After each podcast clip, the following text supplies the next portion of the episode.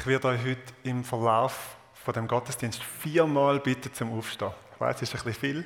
Viermal werden wir entweder etwas aus der Bibel zusammen lesen oder ich werde euch etwas vorlesen. Und ich sage es jetzt am Anfang und nachher gilt es aber immer, wenn ihr ein bisschen Mühe habt zum Aufstehen, wenn euch das Bein wehtut, eine Operation gehabt oder einfach noch bisschen müde am Sonntagmorgen, dann dürft ihr ganz ungeniert auch sitzen bleiben. Also wir stehen auf für den ersten Teil von Psalm 19. Wir werden das gemeinsam lesen. Der Eingangssatz heißt für den Dirigenten ein Psalm Davids. Die Himmel verkünden die Herrlichkeit Gottes und das Himmelsgewölbe zeigt, dass es das Werk seiner Hände ist. Ein Tag erzählt es dem anderen und eine Nacht gibt es der anderen weiter. Sie tun es ohne Worte, kein Laut und keine Stimme ist zu hören. Und doch geht ihre Botschaft über die ganze Erde, ihre Sprache bis zum Ende der Welt. Gott hat der Sonne ihren Ort am Himmel gegeben. Wie ein Bräutigam aus seiner Kammer hervortritt, so geht sie am Morgen auf. Wie ein freudig strahlender Held läuft sie ihre Bahn. Von Horizont zu Horizont vollführt sie ihren Lauf. Nichts kann sich vor ihrer Glut verbergen. Darf ich gerne sitzen. Die Vers mit der Sonne, ihr habt es gemerkt, passt sehr gut zum aktuellen Wetter. Was die Glut der Sonne ist, das haben wir in den vergangenen Tagen und Wochen immer wieder erlebt. Wir befinden uns in einer Serie, die heißt Summer of Psalms, wo wir den Lobpsalmen in der Bibel nachgehen und uns überlegen, was bedeutet das für Worship? Was bedeutet das für unseren Lobpreis? Und was wir an diesem Psalm lernen können, ist, Lobpreis fährt nicht mit uns an. Lobpreis fährt nicht dann an, wenn Tanna am 10 nach dem Countdown da vorne sitzt und in die Tasten greift, euch einlädt zum Aufstehen und die versammelte Gemeinde zwei Lieder singt. Lobpreis hat schon angefangen, wo die Sonne heute Morgen aufgegangen ist. Und Psalm 19 ist eigentlich eine Übung drin, still zu werden, zuzulassen, zuzuschauen, weil noch bevor der erste Mensch sein Lied singt, betet die Schöpfung an und erzählt, ohne Wort, von seiner Herrlichkeit.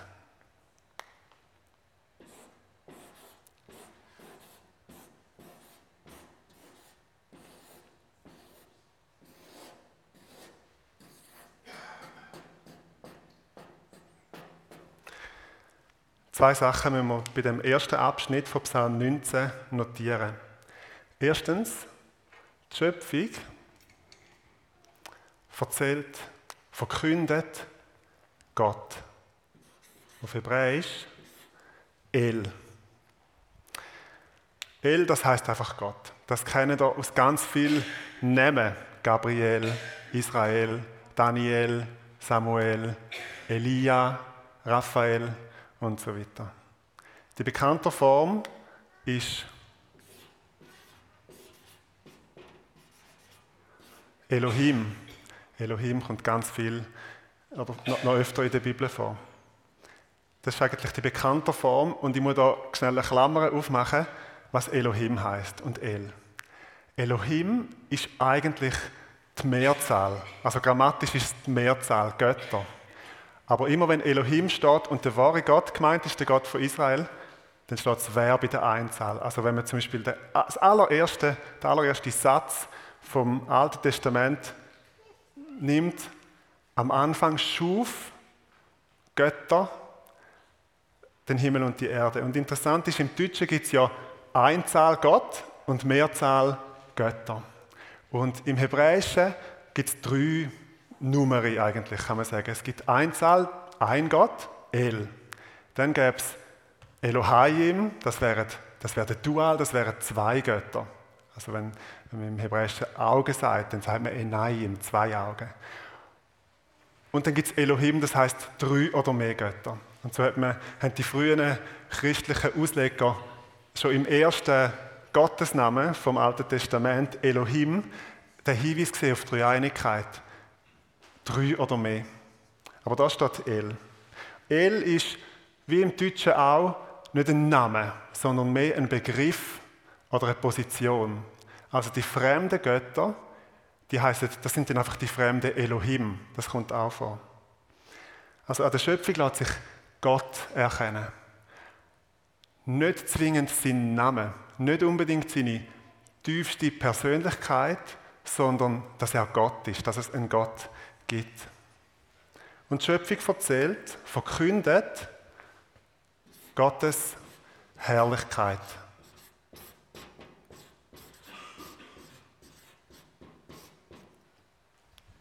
Und auch da ist wieder interessant, wenn wir uns überlegen, was nicht steht.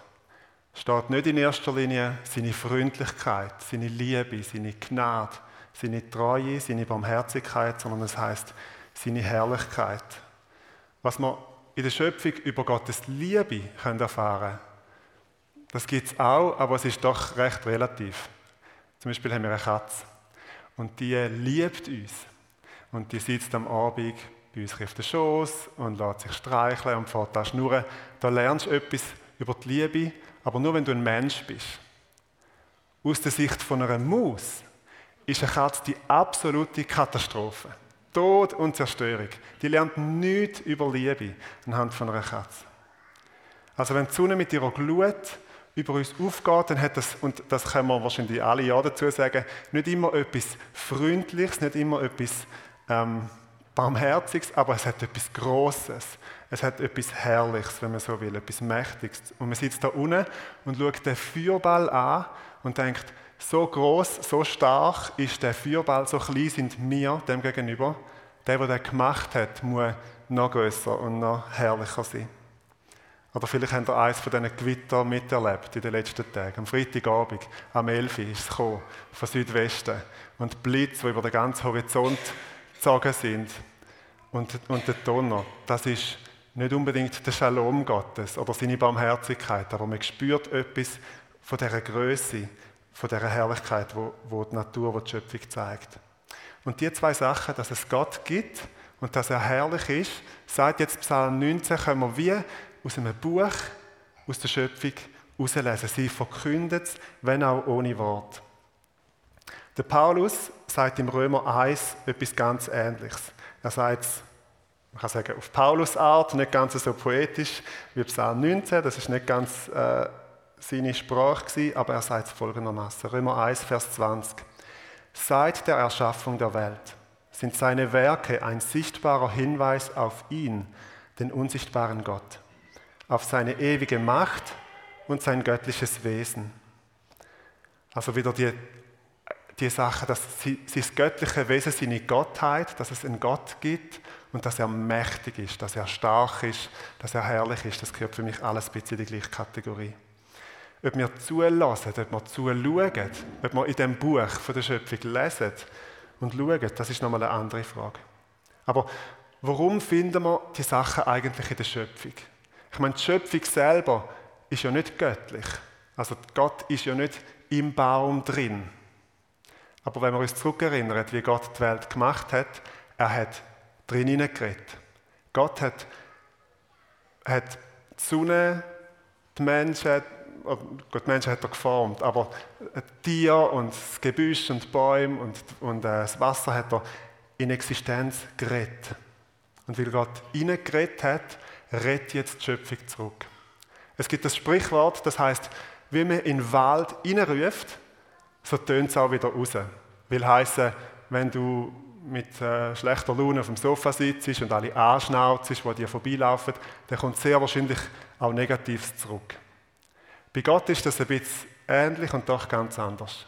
Gott hat den Wald in Existenz gerufen und der Wald ruft zurück und verkündet die Herrlichkeit Gottes und sagt, Gott hat mich gemacht und er ist herrlich. Und das Ganze passiert ohne Wort. Die Schöpfung schreit uns nicht an.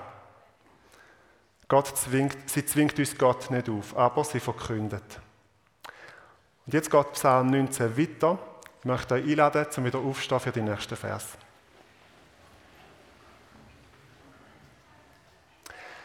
Das Gesetz des Herrn ist vollkommen. Es stärkt und erfrischt die Seele. Was der Herr in seinem Wort bezeugt, darauf kann man sich verlassen. Auch einem Unerfahrenen wird dadurch Weisheit geschenkt.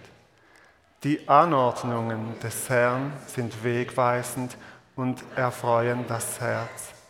Das Gebot des Herrn ist klar und deutlich. Es schenkt neue Einsicht. Ehrfurcht vor dem Herrn ist rein in Ewigkeit bleibt sie bestehen. Die Ordnungen des Herrn sind zuverlässig und entsprechen der Wahrheit. Sie sind ausnahmslos gerecht. Wertvoller als Gold sind sie, kostbarer als eine Menge von feinstem Gold. Sie sind süßer als Honig, ja süßer noch als Honig, der aus der Wabe fließt. Dürfen die daran sitzen? Also wieder geht es ums Reden Gottes, aber jetzt geht es nicht um sein Reden in der Natur, in der Schöpfung, sondern jetzt geht es ums Reden Gottes in seinem Wort.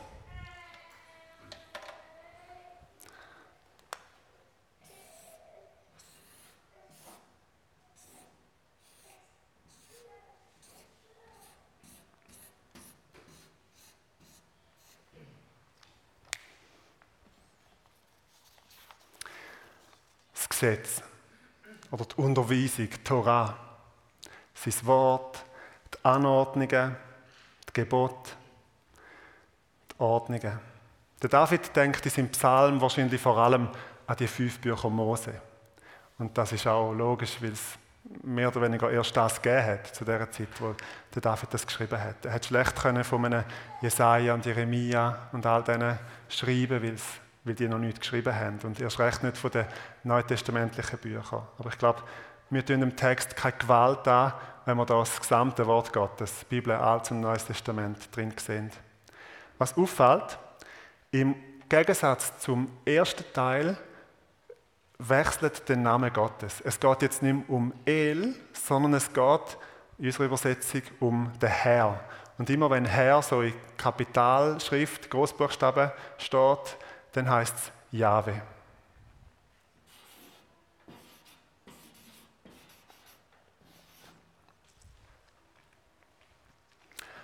Hast du gewusst, dass Gott einen Namen hat?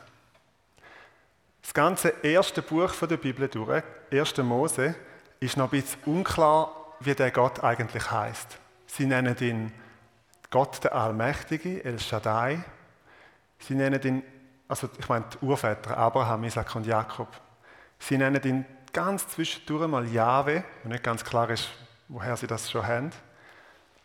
Und dann, aber erst beim Dornbusch, wo der Mose nachher draussen ist in der Wüste und dem Gott begegnet, wo der Dornbusch brennt, erst dort zeigt ihm Gott, wie er heißt, Jahwe, ich bin der, wo ich bin, ich werde der sein, wo ich sein werde. Und im 2. Mose 6, Vers 3 sagt Gott ausdrücklich, ich bin Abraham, Isaac und Jakob erschienen als Gott der Allmächtige, El Shaddai.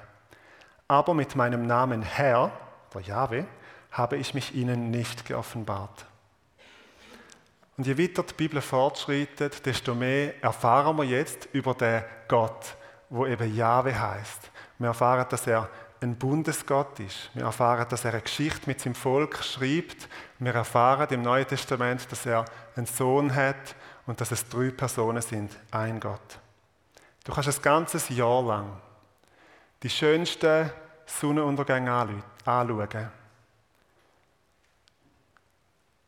Den Namen Gottes, seine Liebe, sein innerste Wesen, seine Geschichte, seine Heilsgeschichte wirst du erst erfahren, wenn du das Buch aufschlägst. Und wenn du das Buch liest, dann geht es um so viel mehr als nur um es informiert werden. Das ist das, was Psalm 19 davon redet.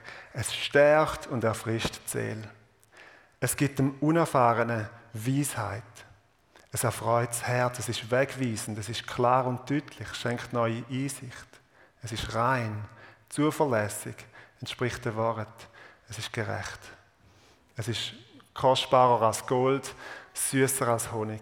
Das Buch ist nicht einfach dazu da, um dein Hirn mit Informationen zu füttern.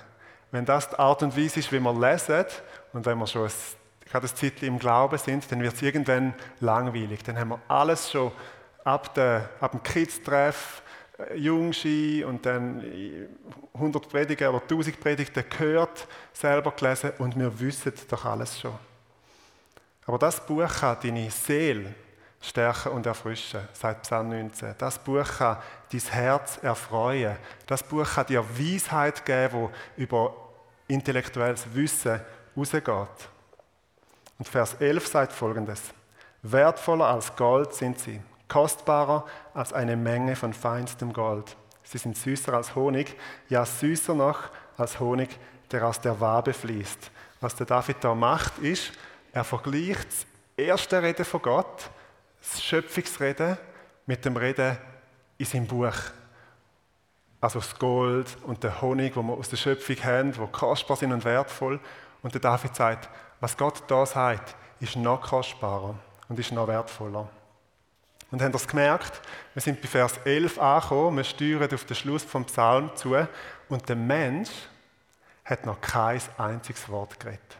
Der Mensch hat erst zugelassen und zugeschaut.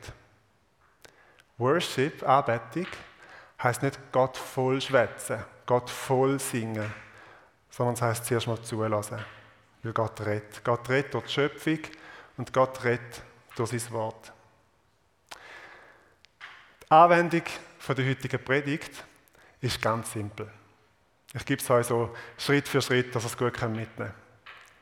Erstens, nimm dein Handy aus dem Hosensack und leg es vor dich auf den Tisch. Ich lege es mal da hin. Das ist ein wichtiger erster Schritt, zumindest für mich. Dann nimm eine Bibel aus Papier. Also so eine Bibel aus Papier. Nicht eine Bibel, die noch alles Mögliche kann, sondern eine Bibel aus Papier. Ich habe es für euch ausprobiert und ich kann es euch sagen. Die Bibel, die kann nur Bibel. Die kann sonst nichts. Also wirklich nicht. Ich habe es ausprobiert, mit der kannst du nicht föteln, mit der kannst du keine Mails checken, keine WhatsApps checken. Mit dieser Bibel kannst du nicht einmal telefonieren. Du kannst nicht gamen, du kannst keine Videos schauen, die kann nur Bibel. Und der Akku ist auch nie leer. So, und dann kommt der entscheidende Schritt, das ist der kritische Moment in meiner stillen Zeit. Dann verlässt du Du musst nicht verloren, aber jetzt passt es gerade gut zu Psalm 19. Du verlässt deine Wohnung, dein Zimmer, dein Haus, deine Villa, wo du auch immer wohnst, und du schaust ganz genau auf das Ding. Weil das würde jetzt am liebsten mitkommen. Aber du lässt es da, du schaust, dass es schön da bleibt, du gehst schnell zur Tür raus und schließt die Tür zu. Und dann bist du draußen, du kannst die Bibel unter den Arm nehmen, in deine Tasche, in deinen Rucksack, du kannst auf dein Velo steigen oder ins Auto, du kannst mit dem Töff in die Pyrenäen fahren. Es kommt nicht so drauf an. Du kannst an Rhein sitzen, auf Rishona rauf, wo auch immer du hingehst. Auf jeden Fall gehst du an einen Ort, wo du umgeben bist von der Schöpfung und wo es still ist. Oder wo das Meer oder der Rhein rauscht oder was auch immer. Aber wo du Ruhe hast auf einem Bänkchen oder wo auch immer. Und dann lass Gott zu dir reden. Durch die Schöpfung. Lass Gott zu dir reden durch sein Wort. Wenn du nicht weißt, wo lesen, fährst mal mit Psalm 19 an oder sonst irgendwo Psalmen oder wo du gerade dran bist. Lukas, Galater, Jesaja, Offenbarung. Du darfst dein Notizbuch natürlich mitnehmen, um Gottes Reden auch aufzuschreiben und schauen, was er sagt. Und dann steigst du wieder auf dein Velo oder auf dein, weiß auch nicht, Skateboard und gehst wieder heim. Und dann, und erst dann, ist der Moment, wo du wieder auf das Ding schaust. Oh. Jetzt, jetzt müssen wir kurz. Das ist jetzt mega interessant. Sorry, was? Oh, krass. Ja, genau das wird passieren, wenn du dein Handy dabei hättest. Zumindest für 95% von uns, die nicht so eine hohe Selbstdisziplin haben. Du wirst den Töff föteln, wie cool das der ist. Du wirst den Rhein föteln, wenn du dort bist. Du wirst noch deine WhatsApps lesen und Mails checken. Und dann, wenn du endlich am Ort angekommen bist, wo du könntest mit Gott Zeit verbringen dann machst du ein Selfie von dir selber und du stellst auf Facebook und du schreibst, wie allein und wie geistlich du mit Gott in der Natur bist und verbringst den Rest der Zeit damit, zum zu schauen, was die Leute antworten. Und darum zumindest wenn die Selbstdisziplin-Level bei mir ist, solltest du das Ding nicht mitnehmen. Irgendwann gibt es einmal eine Predigt über das und die wird dann gesalzen und pfeffert sein. weil, weil Medienkonsum ist so ein Thema, wo ich schon seit einem Jahr oder so dran bin und ich glaube, es ist für viele von uns ein Thema. Aber ich meine das eigentlich recht ernst. Psalm 19 könnte man so umsetzen, dass man lässt, was die Schöpfung sagt, was sie verkündet von der Herrlichkeit Gottes und das Gesetz vom Herrn, das Wort Gottes uns erfrischt und belebt und stärkt. Und ich will euch nichts vormachen. Manchmal sitzt du da draußen auf dem Bänkchen und es ist nichts, du, du, du siehst nichts, du hörst nichts, du liest nichts. Das gibt es auch. Aber es wird immer wieder vorkommen, oft vorkommen, dass du aus einer Begegnung mit Gott zurückkommst und dass du wirst sagen, Stille im Sinn von wortloser, sinnloser Leere hat da außen gar nicht existiert. Die Welt und das Buch sind randvoll mit dem Reden Gottes. Und jetzt möchte ich euch einladen, dass wir nochmal aufstehen und den Rest vom Psalm zusammenlesen.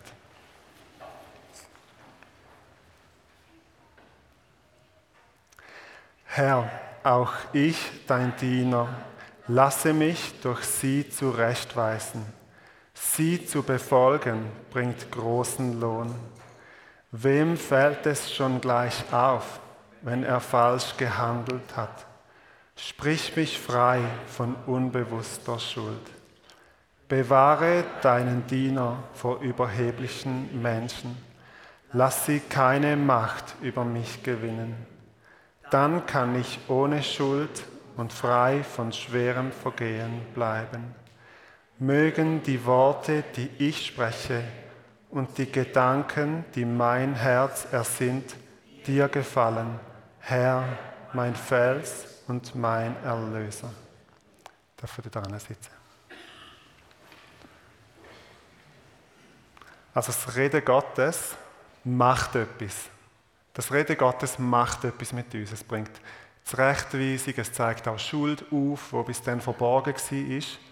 Aber in dieser Begegnung mit Gott jetzt, jetzt wo der Psalmist, der David, selber anfängt zu reden, ist keine Anklage. Es ist keine Anklage Gottes, sondern es ist eine Lösung. Sprich mich frei von unbewusster Schuld. Lass überhebliche Menschen nicht Macht über mich gewinnen und Gott macht das sehr gern. Aus dem Reden Gottes folgt eine Reaktion vom Mensch. Was Gott geredet hat, verändert Leben. Und was so schön ist, ist der Schluss vom Psalm. Da redet jetzt der David das erste Mal über seine eigenen Worte. Mögen die Worte, die ich spreche und die Gedanken, die mein Herz ersinnt, dir gefallen. Herr, mein Fels und mein Erlöser. Mögs Worship sein. Mögs Anbetung sein. Weil vorher 14 Vers lang etwas passiert ist. Gute Worshipper sind gute Zuhörer. Einer, der zuerst von Gott empfängt, der sich zu Herzen nimmt und wo dann bei Vers 15 selber anfängt, reden, selber anfängt, singen, selber anfängt, spielen, selber anfängt, zeichnen, selber anfängt, kreieren und dann etwas, wo im Einklang ist mit dem Herz Gottes. Wir beten.